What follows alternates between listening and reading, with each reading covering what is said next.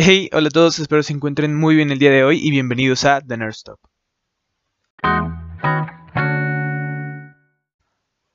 Qué gusto que me acompañen para este capítulo número 2 de este podcast.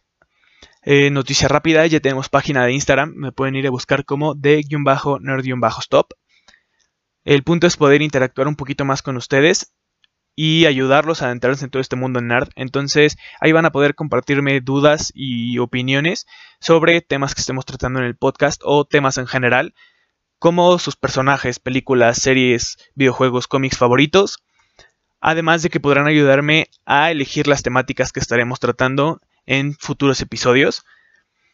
Yo tengo algunas ideas, pero ustedes pueden proponerme más y ustedes van a votar para elegir la temática del siguiente capítulo. Entonces, no se pierdan de esa experiencia. Eh, si quieren apoyarme o si de verdad tienen dudas o si de verdad quieren ayudar a votar la temática para el siguiente capítulo, vayan a Instagram y denme el follow.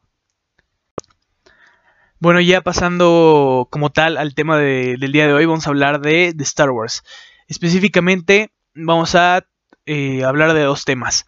Les voy a explicar un poco sobre eh, las distintas gamas de color de sable de luz que hay en Star Wars y su significado, así como algunos representantes de cada color.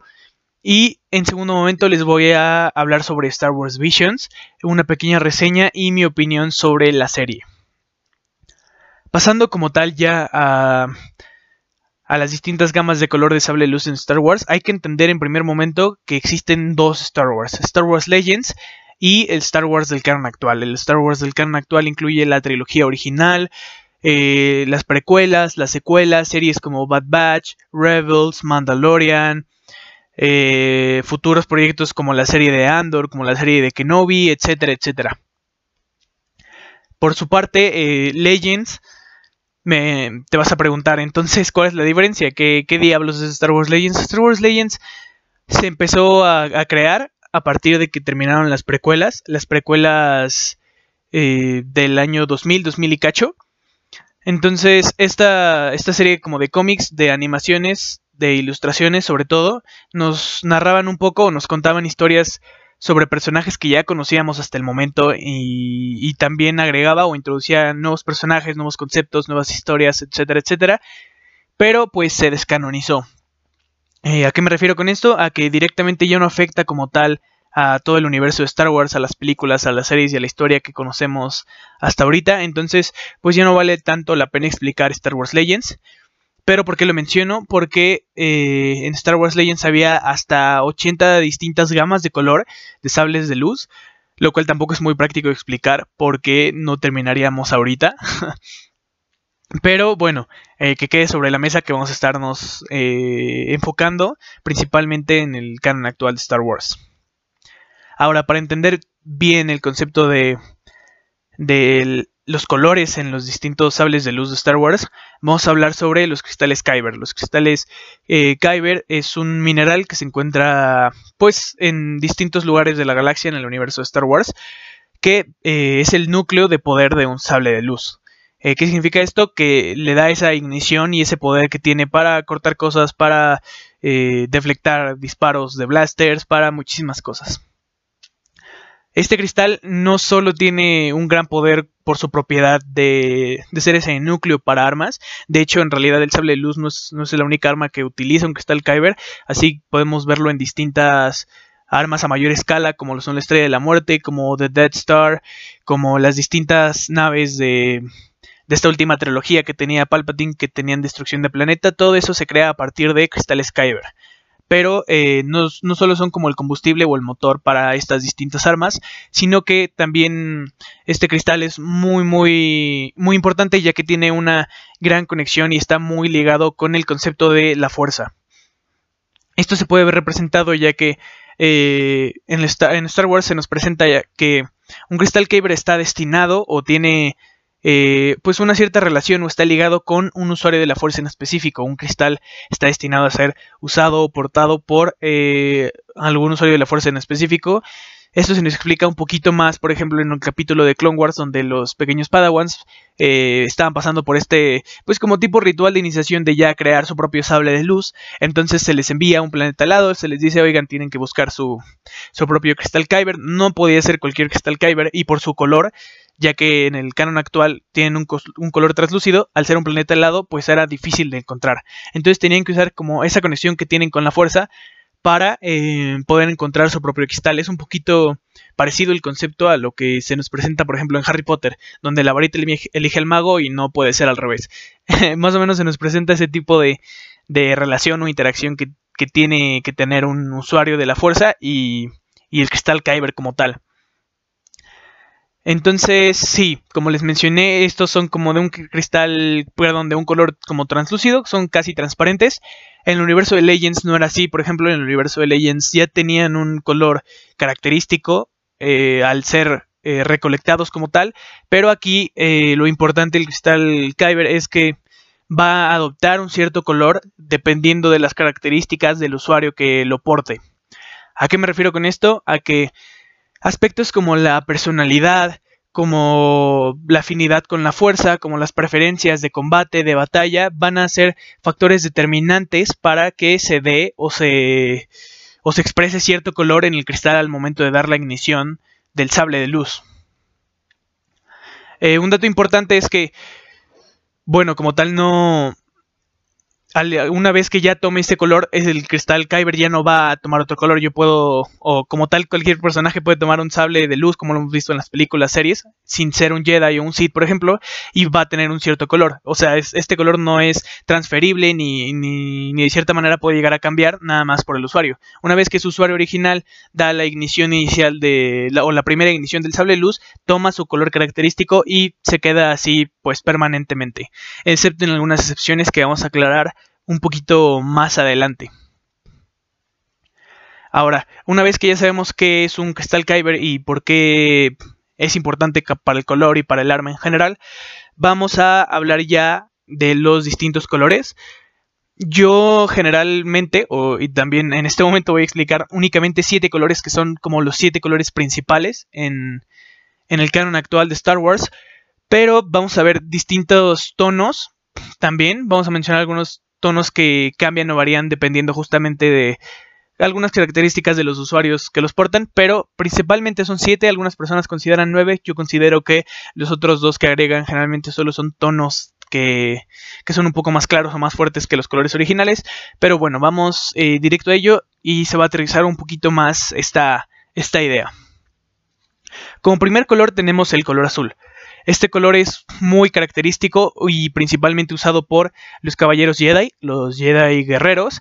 Eh, lo interesante de este tipo de, usuarios es que tienden mucho más a usar en combate y en conflictos eh, sus capacidades físicas, sus destrezas físicas, sus habilidades físicas, eh, sus conocimientos en artes marciales, en combate cuerpo a cuerpo, su habilidad de esgrima, etcétera, etcétera.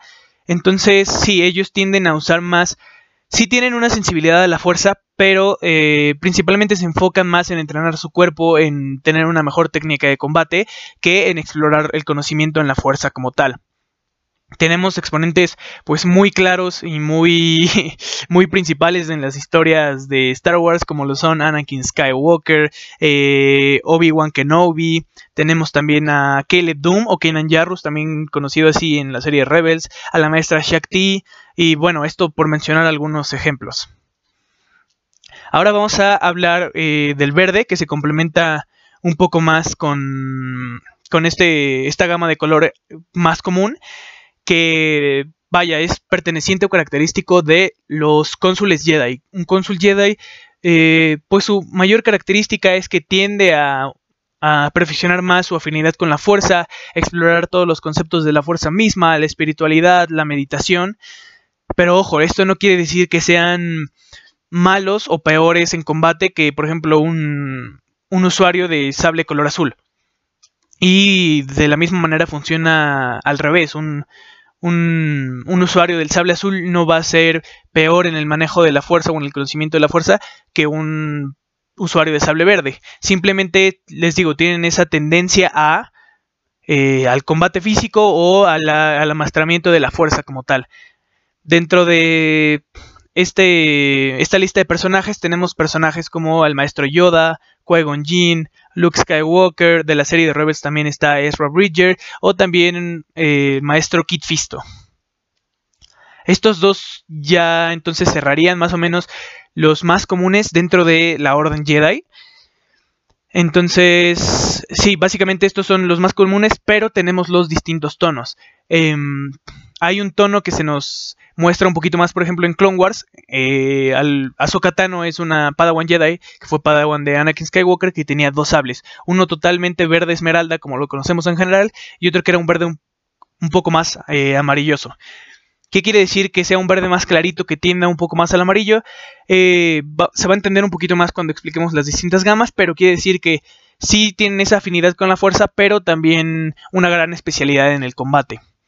Cuando expliquemos el color amarillo como tal, ya se va a entender bien ese concepto, pero sí, eh, es un Jedi que, que, es un Jedi cónsul, pero también tiende a, a usar estas habilidades de combate. Sobre todo esto se puede ver reflejado ya que eh, por ejemplo, Ahsoka fue Padawan del maestro Anakin Skywalker, que era un poquito más impulsivo, un poquito más, pues sí, eh, totalmente un exponente de un sable de color azul, que tiende a, al combate, al uso de habilidades físicas.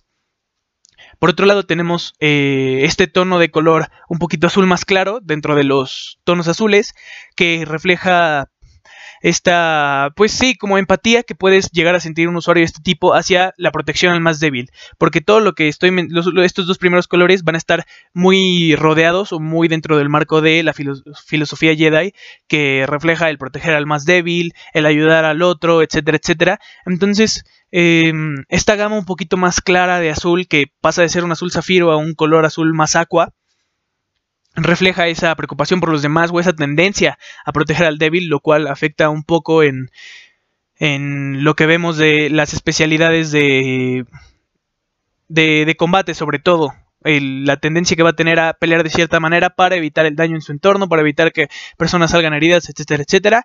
Y sí, básicamente estos son como los primeros dos colores principales y esas dos distintas variaciones en tono de color que van a tener eh, los Jedi. Vamos a pasar con el sable de color rojo. El sable de color rojo es principalmente, o más bien únicamente presentado en exponentes eh, del lado oscuro de la fuerza, como lo son los Sith o los Inquisidores.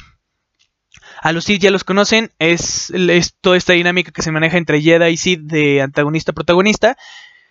Pero los inquisidores es, vaya, un concepto que no todas las personas conocen. Un inquisidor, eh, o más bien los inquisidores incluyeron dentro de la historia cuando se activó la Orden 66, que es esta orden al final de la tercera película, de las precuelas, donde se busca la eliminación y la erradicación perdón, total de los Jedi. Entonces, em, como tal, hay una regla de los Sith que se llama la, regla de dos, que propuso eh, este Cat Bane, bueno, este Lord de los Sith, que decía no puede haber más de dos Sith en, la galaxia.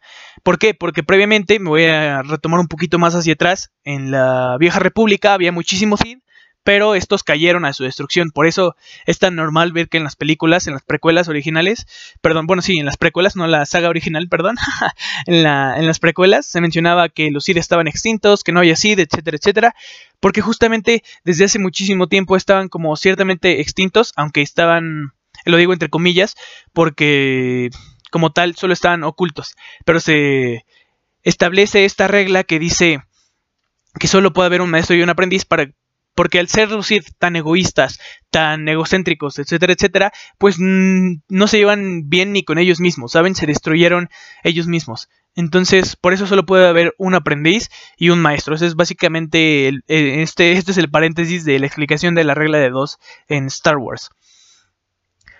Entonces, justamente al solo ver un maestro y un aprendiz, los inquisidores sería el equivalente a un rango menor a un Cid, que no tienen esa mención de ser un Cid como tal, no van a tener la misma eh, habilidad con la fuerza, ni el amaestramiento con el sable de luz, pero siguen siendo usuarios de la fuerza que son más poderosos que cualquier ser vivo común, ¿saben? Eh, generalmente estos inquisidores, o más bien sí, creo que todos me parece son ex Jedi que se unieron al imperio en lugar de ser derrotados en esta erradicación de los Jedi y que fueron entrenados por eh, Darth Vader para la eliminación total y la erradicación de los Jedi. Básicamente eso es lo que es un inquisidor y tienen su característica es que tienen trajes o uniformes muy muy específicos, con los logos del imperio, con ciertos colores, con una armadura parecida entre todos ellos. Y sus sables de luz generalmente son o dobles, o también vemos este, este nuevo sable de luz que se nos presentó en, en Rebels, que es como un sable de luz que gira. Entonces también está, presentó nuevos conceptos esta inclusión de los inquisidores, pero sí, eso es un inquisidor. Es un usuario oscuro de la fuerza que no es un Sith como tal. Y que sí está bajo la orden de un Sith. Eh, ahorita que ya nos adentramos muchísimo en estas cosas, voy a seguir explicando el porqué del color. Eh, el color eh, rojo no es como el color verde o el color azul, que al momento de la ignición del sable, de acuerdo a las características del usuario, va a tomar su color característico que sea verde o azul.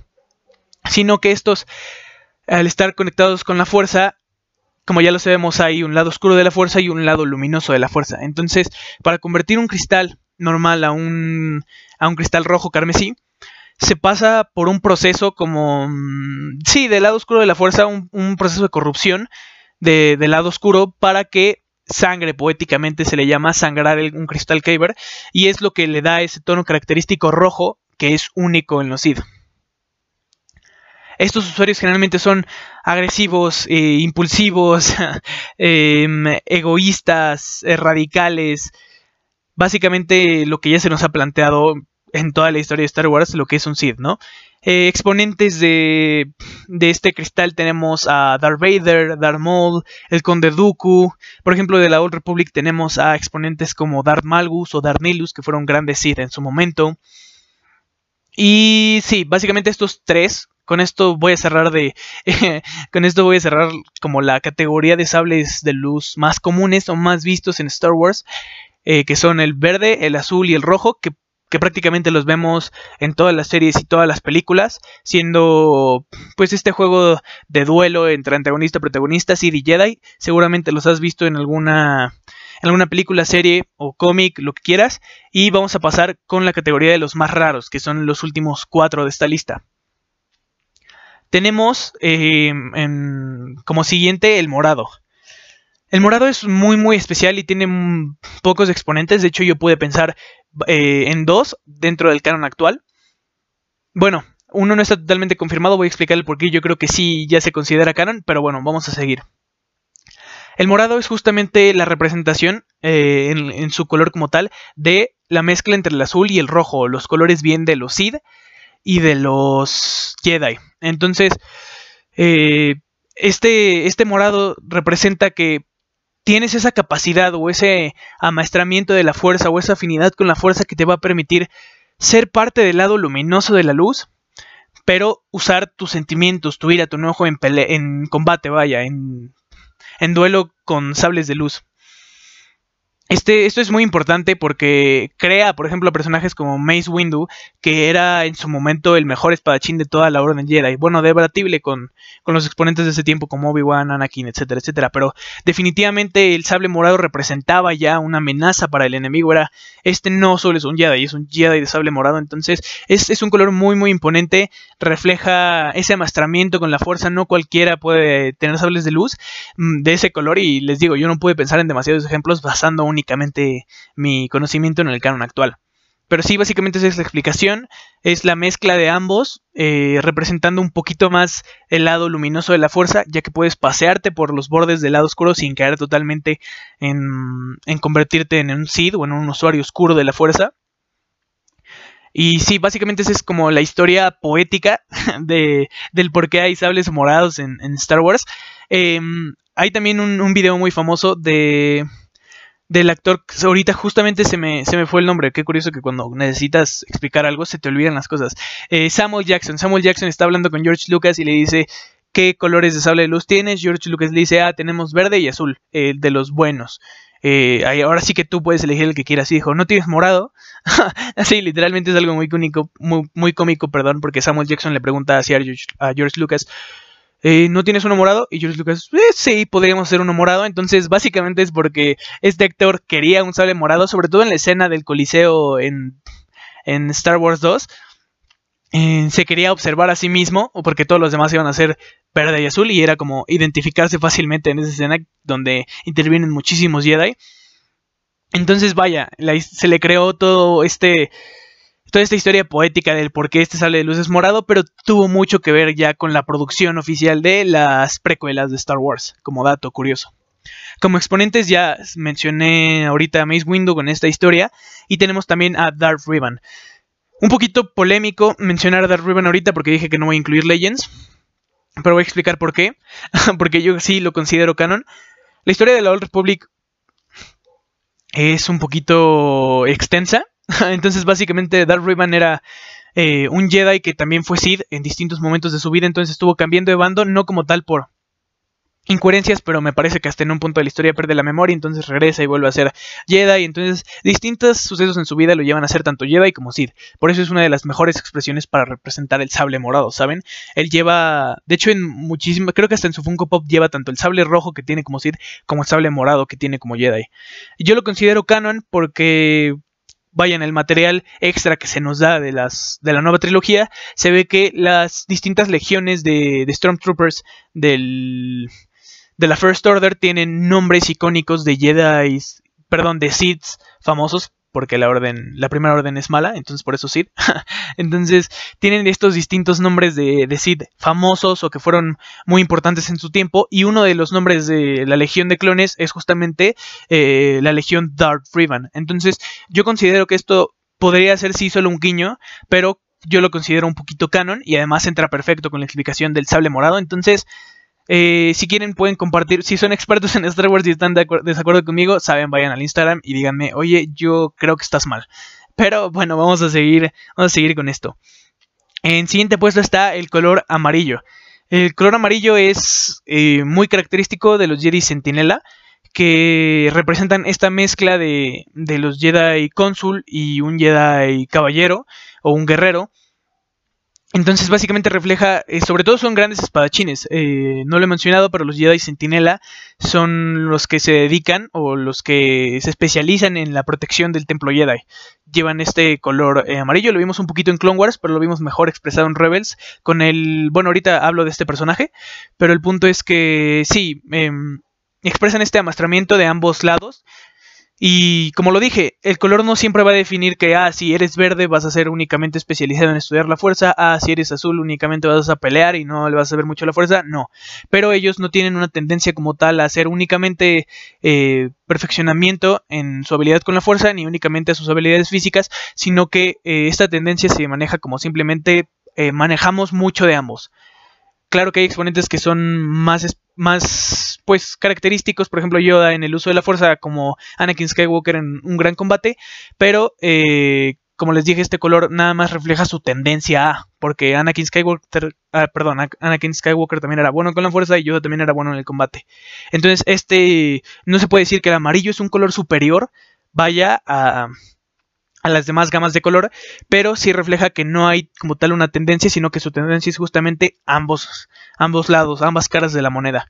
Esto ya lo había explicado un poquito cuando hablamos de, de las gamas del verde, de, este verde un poco más clarito. Justamente es lo mismo, pero más, más, más expresado. Por ejemplo, Ahsoka era un personaje que sabíamos que su sable de luz es verde, pero eh, con esa como degradación de color se ve que más o menos le pega el amarillo del amarillo en el que estamos hablando ahorita es 100% amarillo como tal, ok, no viene de ningún eh, decoloración de verde.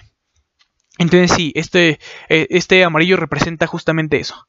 Como exponentes tenemos a el personaje que iba a mencionar hace unos segundos, al, al hermano inquisidor, al gran hermano inquisidor, que bueno, lo vimos en Rebels un poquito de su historia, en las visiones de, de Kanan Jarrus, y y aparentemente también en, este, en esta nueva trilogía se nos presenta que Rey al final tiene un sable de luz amarillo.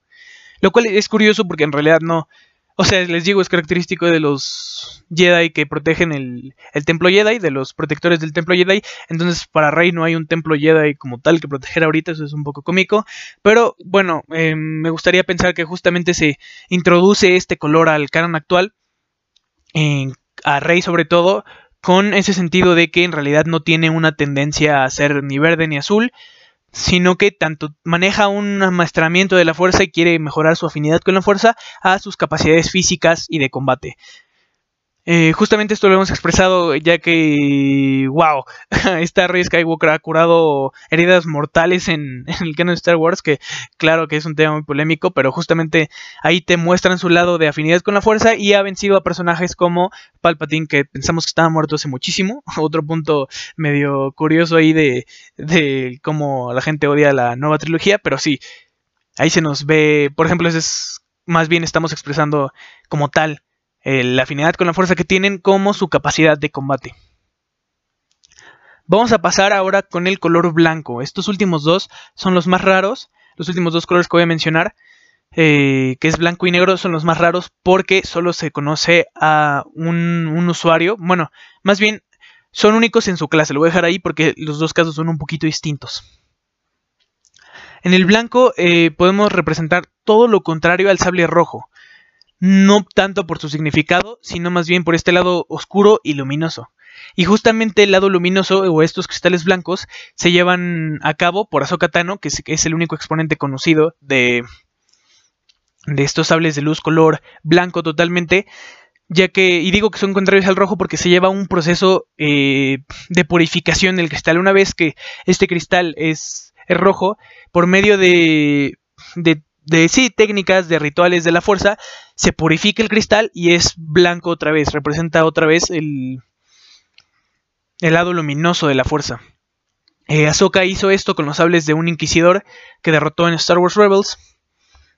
Entonces de ahí obtiene estos característicos sables blancos y es el único exponente que se conoce que utiliza estos sables de luz blanco. Esto representa bien en su totalidad eh, representa el lado luminoso de la fuerza, pero específicamente en el caso de Ahsoka Tano queda perfecto, ya que ella es una Jedi gris o más bien un usuario de la fuerza el luminoso, que no es necesariamente Jedi, ya que como lo sabrán algunos de ustedes o como no lo sabrán algunos de ustedes, eh, Tano en un momento de Clone Wars deja la orden Jedi y se separa de los ideales Jedi, porque pues se da cuenta que no está de acuerdo con todo, de cierta manera vive algunos eventos que no son totalmente pues buenos para ella y se retira de la Orden Jedi. Entonces sigue usando sables de luz, pero como tal no tiene ninguno de los colores característicos de los Jedi, como lo son el verde o el azul. Entonces refleja tanto esa luminicidad del, lado, de ese lado de la fuerza y lo contrario al oscuro y a los sables rojos, pero por otra parte personalmente para Sokka representan que es un usuario de la fuerza que no es una Jedi, ¿saben? Es una no Jedi. Esa sería como la mejor explicación de un sable de un sable blanco. Ahora, ella al usar dos soles de luz, eh, como tal, hay dos dos de esa clase. Pero pasando ahora con el negro, solo se conoce un, un, sable de luz que tenga este color y además este es muy especial porque tiene una hoja tipo katana, es una hoja delgada y no tanto cilíndrica como, como lo son los demás sables de luz que conocemos en Star Wars. Eh, con respecto a la hoja, claro. Y bueno, ¿qué significa este color? ¿Qué está pasando? No entiendo nada, Sebastián, explícame. este color eh, es justamente eh, con ese diseño de katana, porque pertenece al primer Jedi mandaloriano. Para los que no sepan, un mandaloriano en Star Wars, eh, es un planeta de, una raza de... Pues no, es como una raza como tal, ya que puede haber personas nativas de otros planetas que se convierten en guerreros mandalorianos, porque justamente es un planeta de guerreros. Es un planeta con distintos clanes, que por ejemplo en The Mandalorian es muy famoso y muy conocido por este metal que se llama Beskar, que resiste los ataques de un sable de luz y de blaster sin problema. Y también es. También son los responsables de las armaduras de personajes icónicos como Boba Fett y Jango Fett. Entonces, sí, es esta raza de guerreros que siempre en su historia habían estado en conflicto con los Jedi. De hecho, si ven representaciones de.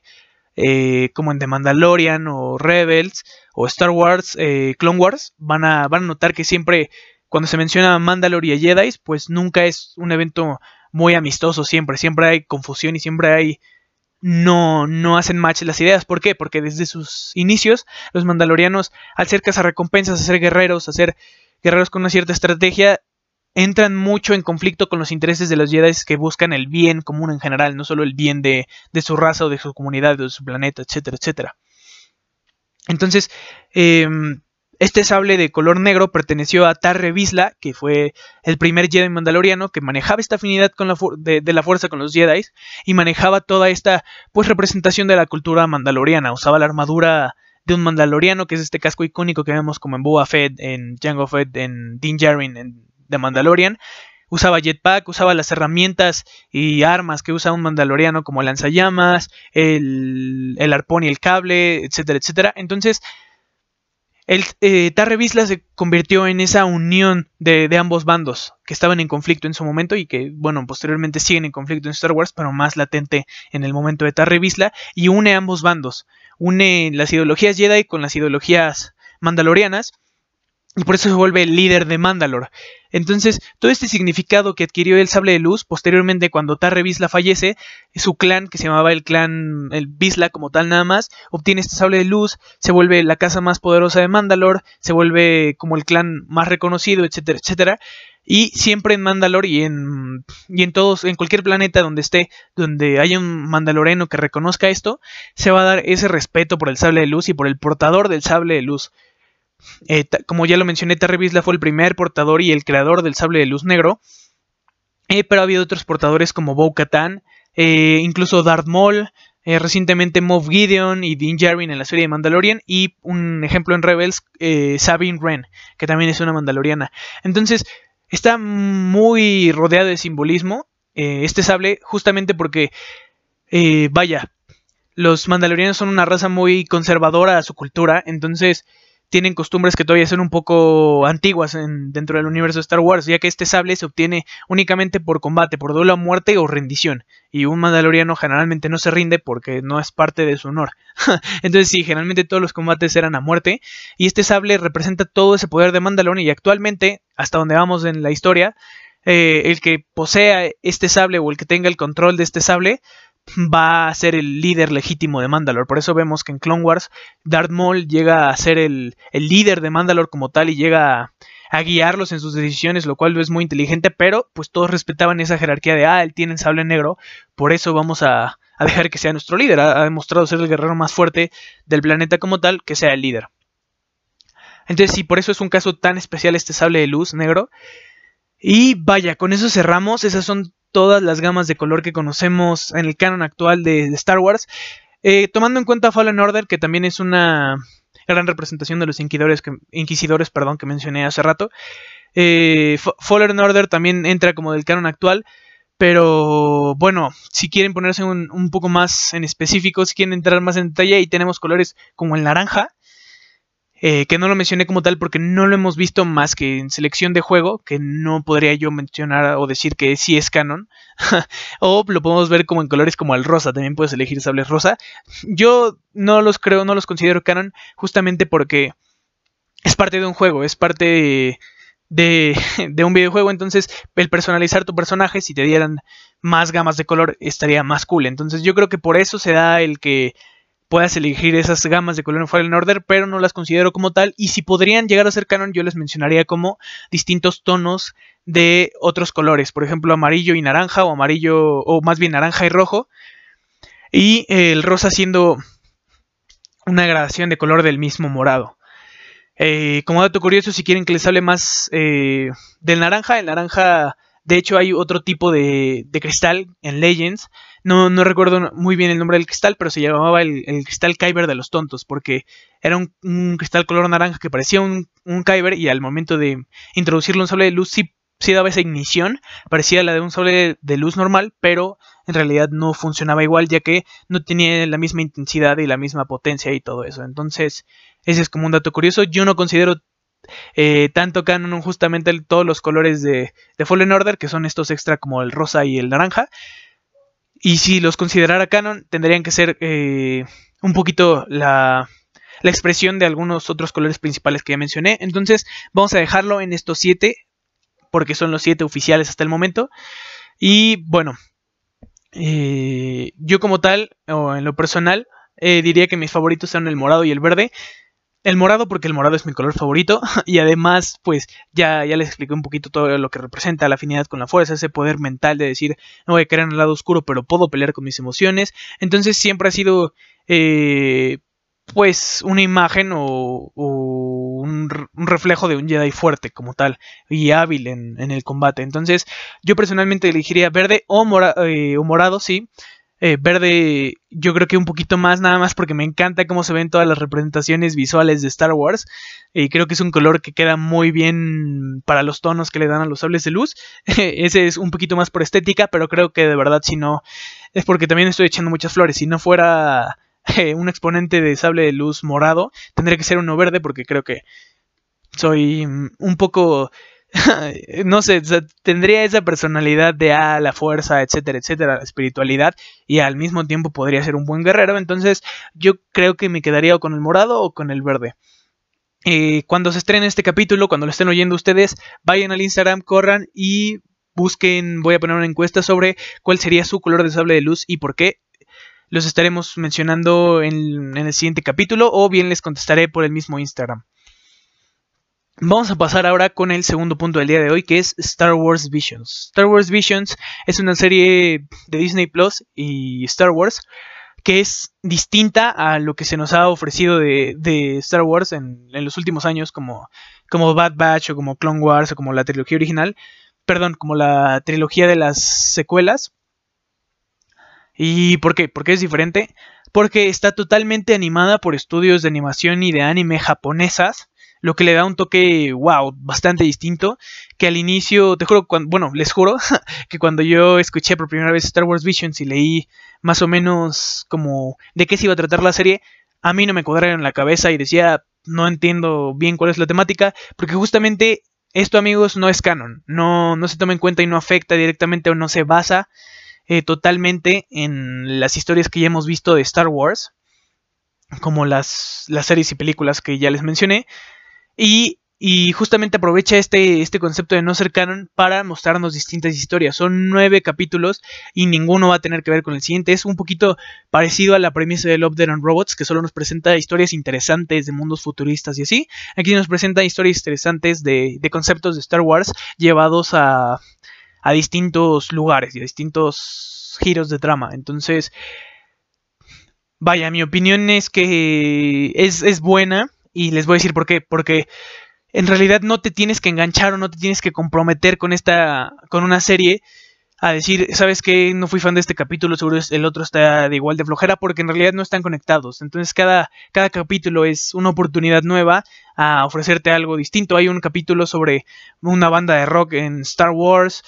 Hay un capítulo sobre eh, animado en blanco y negro que muestra un sable de luz tipo paraguas. Hay un capítulo donde una una usuaria de la fuerza eh, tipo Darth Vader que tenía un gemelo saca seis brazos y tiene y se ve igual de imponente que Gribus. Entonces eh, muestra conceptos muy muy nuevos. Hay un capítulo de un androide que quiere ser Jedi, lo cual es curioso porque no puedes manejar la fuerza como siendo un androide, pero pero él sí puede, entonces te aprovecha este concepto de, ¿sabes qué? No es ser canon y los mezcla con todos estos conceptos de anime, con toda esta imaginación que tienen estos estudios para presentarnos conceptos muy, muy nuevos sin sentir que no es Star Wars. O sea, aprovechan que, que hay muchas galaxias, muchas razas, hay muchísimos eh, conceptos en Star Wars como sables de luz que llevan al límite, como les digo, este sable de luz paraguas o seis sables de luz o sables de luz de, en un episodio que parecen eh, cuchillos que son un poco más cortos. Entonces, justamente aprovechan el no ser canon para volarse con la imaginación y creo que esto crea o genera que los capítulos sean muy distintos a lo que a lo que hemos visto en Star Wars y por lo tanto sean entretenidos y al final tampoco te afecta o tampoco te pega no he visto malas críticas de Star Wars Visions porque en realidad se sabe que el fandom de Star Wars eh, llega a ser un poco tóxico sobre todo ahorita con la con las secuelas les están aventando muchísimas cosas muchísima basura pero aquí en realidad no te preocupa porque sabes que no es canon, porque nada más vas a lo que vas, a divertirte, a ver una nueva serie, y si no fuiste tan fan de un capítulo no pasa nada porque el siguiente va a ser distinto. Entonces, yo creo que está muy bien aprovechado el que no sea canon y muy bien aprovechado todos los conceptos, eh, perdón, todos los conceptos de animación, porque además una animación en un capítulo puede ser más amigable, más caricaturesca, en otra puede ser más realista, en otra puede ser blanco y negro, en otra puede ser un poquito más al, inspirado en algunos otros animes como eh, Yu-Gi-Oh! Dragon Ball, únicamente en sentidos de, de, diseño en los personajes, en el ambiente, etcétera, etcétera. Pero, wow, es, es una buena serie. Yo le pondría un 8. Si recuerdan, en el capítulo pasado le pusimos un 8.5 a What If. Entonces, creo que se disfruta muchísimo más eh, siendo fan de Star Wars porque hay conceptos que a decir, ah, mira, este es un guiño a esto. Hay, por ejemplo, en un capítulo sale Boba Fett. Entonces, creo que se disfruta, pero no necesita ser fan de Star Wars para verla, porque justamente explora Star Wars de, una manera distinta y con un giro muy, muy, muy loco. Yo cuando vi el tráiler les decía a mis amigos, no puede ser que en el tráiler aparece una, una Jedi furra, que es básicamente en, en el anime es como una mezcla de ser humano con un animal. Entonces, sí, les digo que que presenta conceptos muy muy nuevos, muy muy frescos y no te tienes que preocupar de que ah es canon de ah mira, está conectada con esta otra película y es después de los eventos de tal, no, simplemente vas, te sientas, disfrutas de, de peleas de sable de luz, disfrutas de, de historias nuevas de en una galaxia muy muy lejana, entonces creo que está bastante cool. Eh, yo recomendaría la serie, tanto si eres fan de Star Wars como no. Y bueno, creo que vamos a ser justos, vamos a mencionar también contras. De los pocos contras que le puedo encontrar a la serie es que al inicio siempre los capítulos se van a sentir a lo mejor un poquito lentos porque no todos van a empezar con la misma intensidad y al todos tener una trama distinta pues te tienen que estar presentando la historia una y otra vez. Cada capítulo es distinto, entonces al inicio siempre te tienen que dar una pequeña introducción, lo cual algunos que tienen una temática un poquito más relajada los hace más lentos que otros. Pero bueno, al final siempre se compensan. Spoiler alert, siempre al final hay una escena que dices, wow. Tanto sea de pelea de sables de luz como que no, porque no en todos al final va a haber una pelea épica. Eh, capítulo 2. ya, ya no les quiero spoiler porque me estoy diciendo puras cosas así de spoilers, pero es para ejemplificar justamente esto. Creo que eh, está muy bien lograda la serie, les digo, a lo mejor de los pocos contras que le pude ver es que al inicio van a empezar un poco lentos porque todas son historias nuevas o todas te tienen que explicar algo antes de que veas la historia como tal. Pero sí, al final no tienes que ir a verla como un crítico de Star Wars de toda la vida, tienes que ir a verla como algo nuevo que está combinando algo que te gusta y no lo tiene que hacer canon para que lo disfrutes. Entonces aprovechan muchísimo este concepto de que no va a afectar a la trama original para agregar conceptos muy locos, muy divertidos, muy entretenidos. Yo la disfruté, y no te tienes que picar o obsesionar tanto con la serie como con Mandalorian o así, que dices, ah, ya me tengo que ver tres capítulos seguidos porque está muy muy buena. Claro que esta no te va a ofrecer ese, esa trama que te mantiene en el cliffhanger todo el tiempo, pero justamente es, es eso, ver, capítulos distintos, de historias distintas, de que exploran la creatividad en el mundo de Star Wars. Es como ver un Love, Dead and Robots, pero en el universo de Star Wars. Yo recomiendo la serie, eh, me parece que está bien lograda. Pero si quieren ir a compartirme su opinión sobre la serie en Instagram, también cuando se estrene el capítulo, voy a ir a poner en mis historias. Compártanme su opinión de Star Wars o si les gustó Star Wars Visions o no. Y bueno, esa, esa fue básicamente esta pequeña reseña, reseña perdón, resumen, review del capítulo. Y eso sería todo por el día de hoy. Muchísimas gracias por acompañarme. Esténse al pendiente del Instagram para platicar de las nuevas temáticas que tendremos en futuros episodios, para que me den sus opiniones, para que me presenten sus dudas, lo que quieran. Me gustaría escuchar de ustedes, hablar con ustedes, ayudarlos a entrarse en todo este mundo nerd. Entonces, hasta la próxima. Adiós.